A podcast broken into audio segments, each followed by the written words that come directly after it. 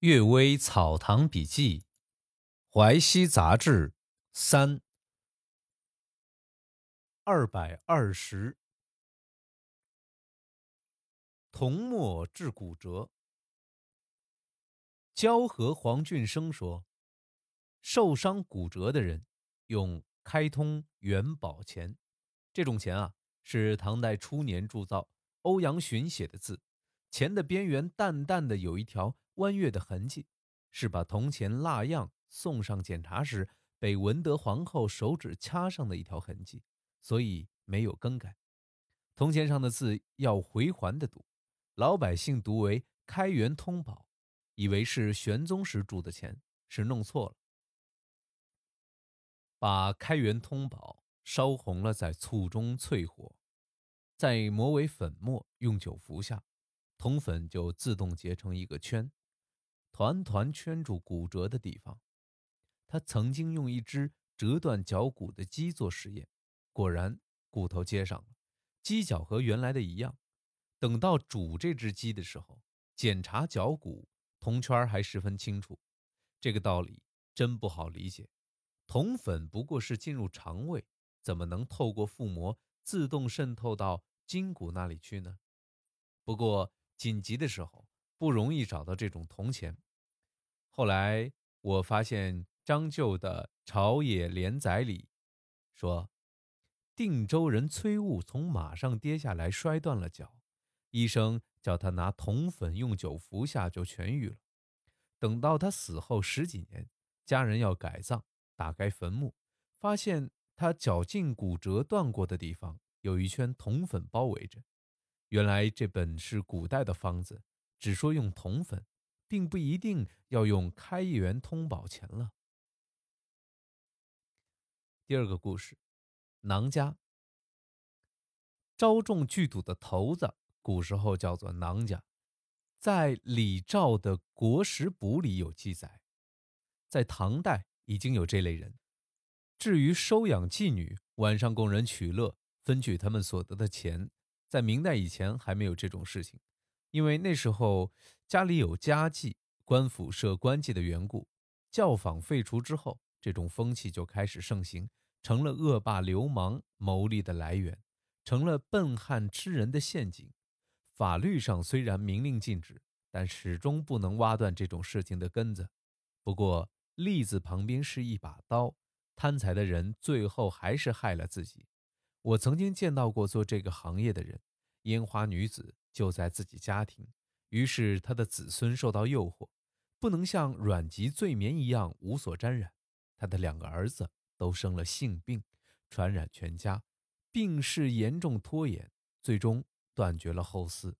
这家人死后，就像古时楚国若敖氏的鬼一样，没有后代祭祀，只好挨饿了。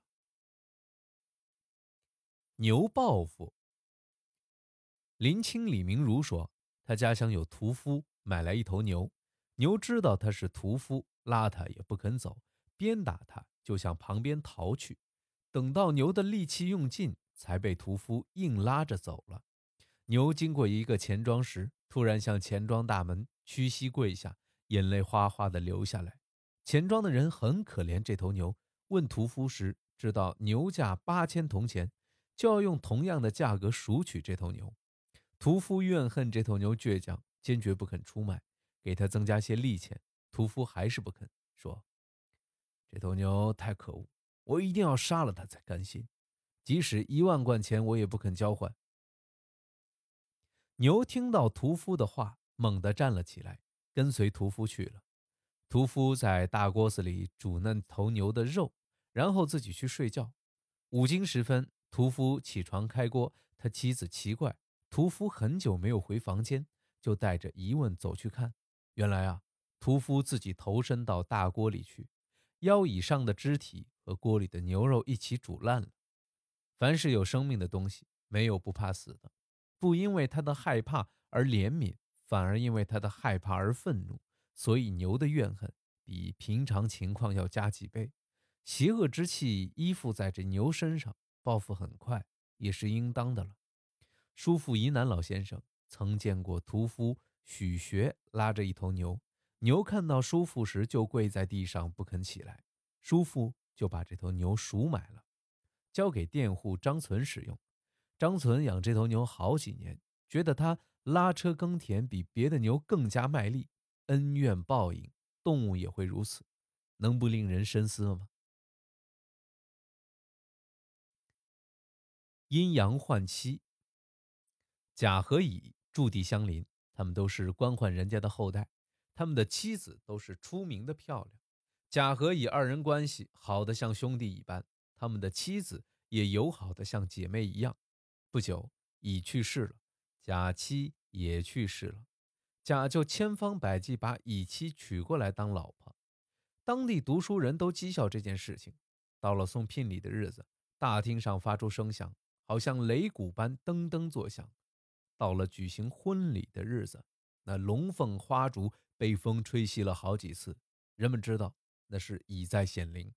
有一天是贾妻的忌辰，贾家悬挂他的画像举行祭祀。画像旁边突然出现一个人影，站在贾妻椅子旁边，左手从后面扶着他的肩膀，右手调戏般摸他的脸。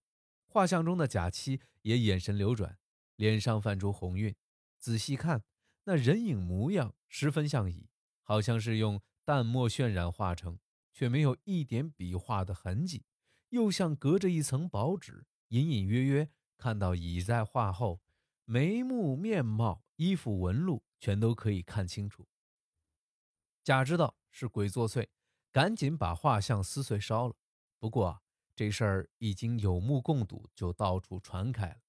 真奇怪呀！难道阴间厌恶甲品行轻薄，判决乙在地下得到补偿，又把形象显示出来，用来警告那些对网友负心的人吗？今天真不容易啊！读了这么多天，终于把《淮西杂志》的第三篇给读完了。从明天开始，我们就开始读第四篇。感谢各位的关注，晚安。